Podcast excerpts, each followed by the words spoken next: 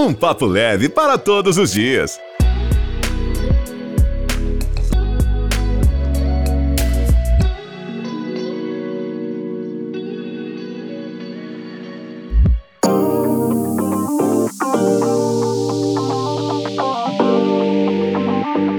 Oi, pessoal, eu sou a Laura Henriques e este é o meu podcast. Baby, come on. Então, é, hoje eu queria falar um negócio que eu tô pensando, gente, que é muito engraçado. A Clarice Lispector, ela tem um livro que chama Felicidade Clandestina, que na verdade é um, uma coletânea de contos ou crônicas, sei lá, de pessoa formada em letras. Não falo mais certo. Enfim, então, um minuto de silêncio pelo meu diploma da letras. Então, e aí a Clarice Lispector tem esse livro que fala felicidade clandestina, mas basicamente a felicidade clandestina dela eram os livros.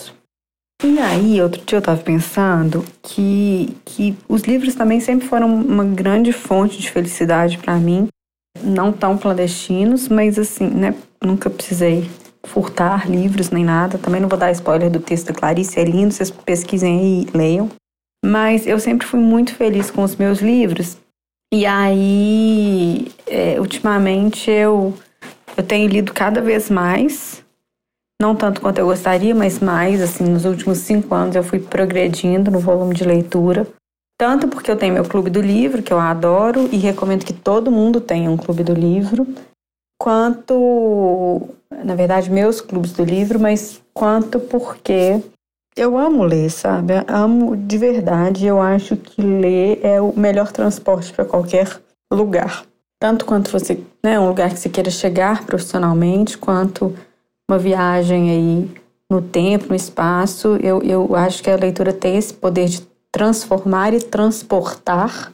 E, e é muito, muito, muito rico. Então, o podcast de hoje é sobre a leitura. E, e eu estava pensando, na verdade, porque outro dia eu ouvi um vídeo que viralizou em meados dos anos 2000, que era um vídeo do Pedro Bial. É, no Brasil foi gravado com a voz do Pedro Bial, mas eu tenho uma versão americana, eu acho que é em inglês.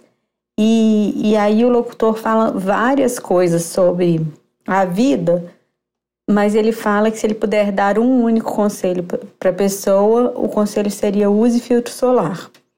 E aí ele vai discorrendo sobre várias, né, assim, ah, ele vai dando dicas para a vida mesmo, mas ele fala, olha, mas usa filtro solar porque a sua pele precisa dessa proteção e e do jeito que eu tô falando é péssimo, mas o vídeo é legal e virou um livrinho também. Vocês podem pesquisar aí na internet. Quem é da minha geração provavelmente vai lembrar, quem não é, dá um Google aí que provavelmente no YouTube tem. Mas eu fiquei pensando nisso, que se eu fosse dar um conselho para qualquer pessoa, velha ou nova, é, mal-humorada ou bem-humorada, inteligente ou pouco instruída, não vou falar inteligente ou burra, né? Porque ninguém é burro, na verdade. Mas, assim, quem está começando a ler, leia mais. Quem já lê há muito tempo, continue lendo. Porque eu acho que a leitura salva, a leitura transforma, a leitura é a melhor coisa da humanidade. E aí, eu, eu, eu vivo um pouco nessa angústia porque eu já tive a pretensão de ser escritora e eu tenho muito isso, gente. Tem tanta coisa que eu quero ler, tem tantas pessoas incríveis que já escreveram tantas coisas absurdamente sensacionais que para que que eu vou escrever mais coisa é, se já tem leitura para a vida inteira, para o mundo inteiro, para todo mundo, em todas as línguas. O Kindle, Kindle é uma ferramenta espetacular, né, de democratização da leitura. E então, assim, eu, eu tenho abandonado a escrita não só por uma autocrítica, no sentido de nada que eu escreva pode ser relevante, e também porque, entre gastar tempo escrevendo e gastar tempo lendo, eu tenho preferido gastar meu tempo lendo. E, e aí eu queria aproveitar esse podcast para falar sobre alguns livros que eu li em 2020 e que fizeram muita diferença na minha vida.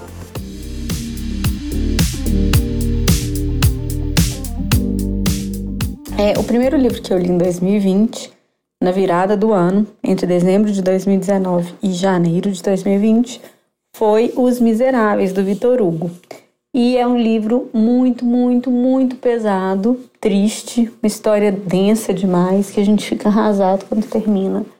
Mas é um livro que me marcou imensamente. Então, para quem gosta de clássicos, eu acho que Os Miseráveis é uma obra que vale a pena.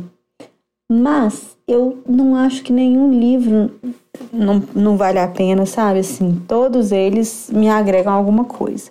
No Clube do Livro, que é o Clube Educated, também que eu vou marcar no Instagram e aqui no podcast, vou fazer a referência para vocês saberem que é o meu Clube do Livro que eu frequento com as minhas amigas educated.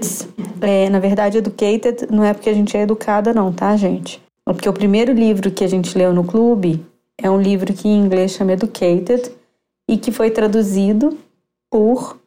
É, o nome da tradução é Menina da Montanha que não faz sentido nenhum. Eu não sei qual que é a, a ideia aí, essas coisas de tradução que às vezes a gente não consegue entender.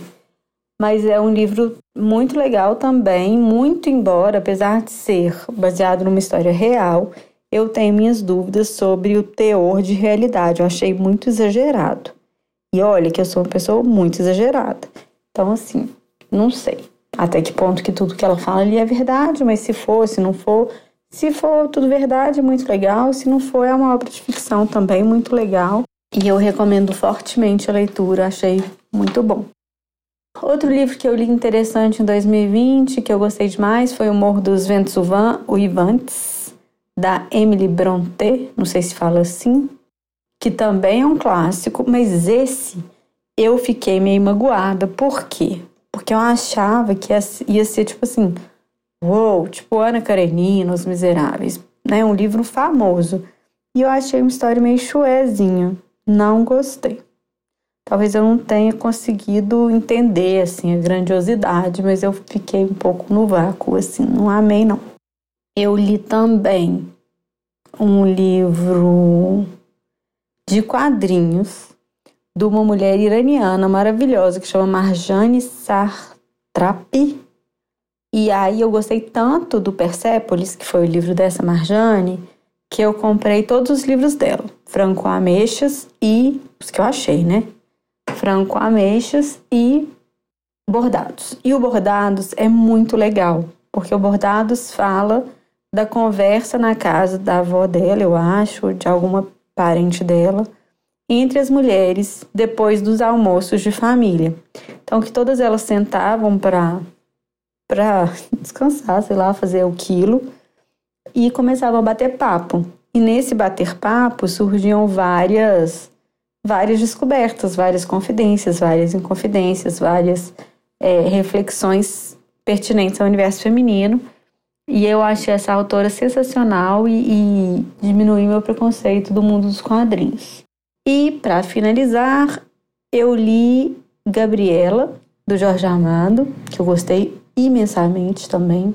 Foi um livro incrível, mas esse livro me despertou muito a reflexão, não só sobre algumas coisas que ainda acontecem no Brasil, mas uma reflexão que é também uma provocação sobre o contexto politicamente correto, que eu entendo muito mais adequado que a gente vive, né? Livre dos preconceitos, a gente tá. Não que a gente viva livre dos preconceitos, né, gente? Eu sei que não mas pelo menos a gente luta mais por isso, a gente vê um engajamento maior das minorias étnicas, sexuais, é, quaisquer que sejam, e ao mesmo tempo um policiamento de tudo o que é inadequado no contexto dessa dessa derrubada de preconceitos que eu acho que é a grande luta da sociedade contemporânea. E aí eu, eu me sentia muito estranha quando eu lia algumas coisas, porque são extremamente ofensivas, a forma como elas estão escritas. E por mais que eu entenda que tá, aquilo ali está retratando uma época, um contexto, uma, uma geração, eu fiquei desconfortável. E eu achei, por um lado, muito positivo eu ter ficado desconfortável, porque significa que o meu mindset, o meu jeito de pensar já está adequado para alguma coisa diferente do que está posto naquilo ali. Mas por outro lado, me veio uma reflexão do quanto que uma certa realidade mais eticamente forte ou robustecida pode também moralizar a criação artística. Então eu fiquei meio assim, não sei o que, que eu penso sobre isso, sabe? Assim, é meio como se a gente não deixar que as pessoas reproduzam os preconceitos e, e as coisas inadequadas, mesmo nas manifestações artísticas, será que é bom ou será que é ruim? Mais uma vez, vamos supor, sei lá, os filmes sobre a Segunda Guerra Mundial. Eu acho que, claro, ninguém discorda que foi muito inadequado, né, muito horrível tudo o que aconteceu e que ainda acontece em outros contextos que a gente nem projeciona e nem alardeia tanto, como é o caso, eventualmente, aí da situação da Síria. Mas, será que colocar na boca de um personagem uma fala que era comum naquela época, né? Os, os, as crenças, o jeito de, de falar, de se colocar e de criticar eventualmente alguma coisa ou alguma pessoa ou os preconceitos daquela época. Quando a gente proíbe que isso aconteça, né, e, e, e veda algumas produções artísticas, a gente está libertando as gerações futuras do preconceito ou deixando de dar um alerta que seria extremamente adequado para essas gerações acerca dos perigos desses comportamentos e desses pensamentos. Então, eu não sei. Eu acho que eu não sei mesmo.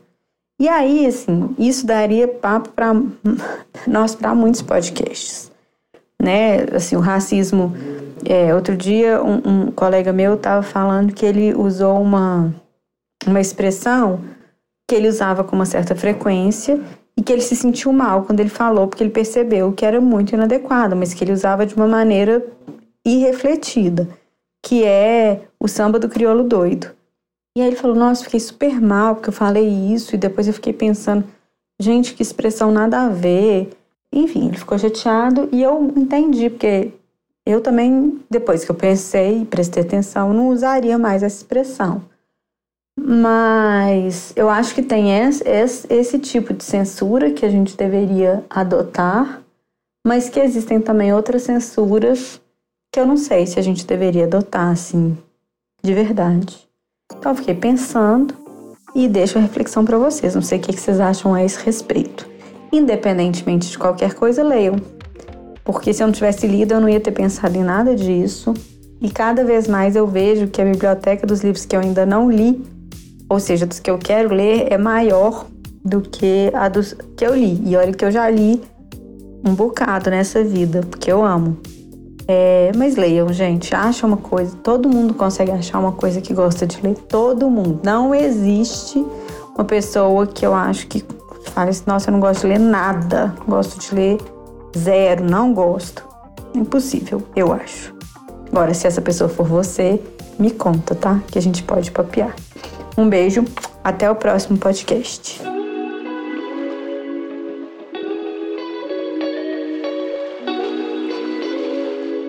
Para render esse assunto, depois a gente conversa mais.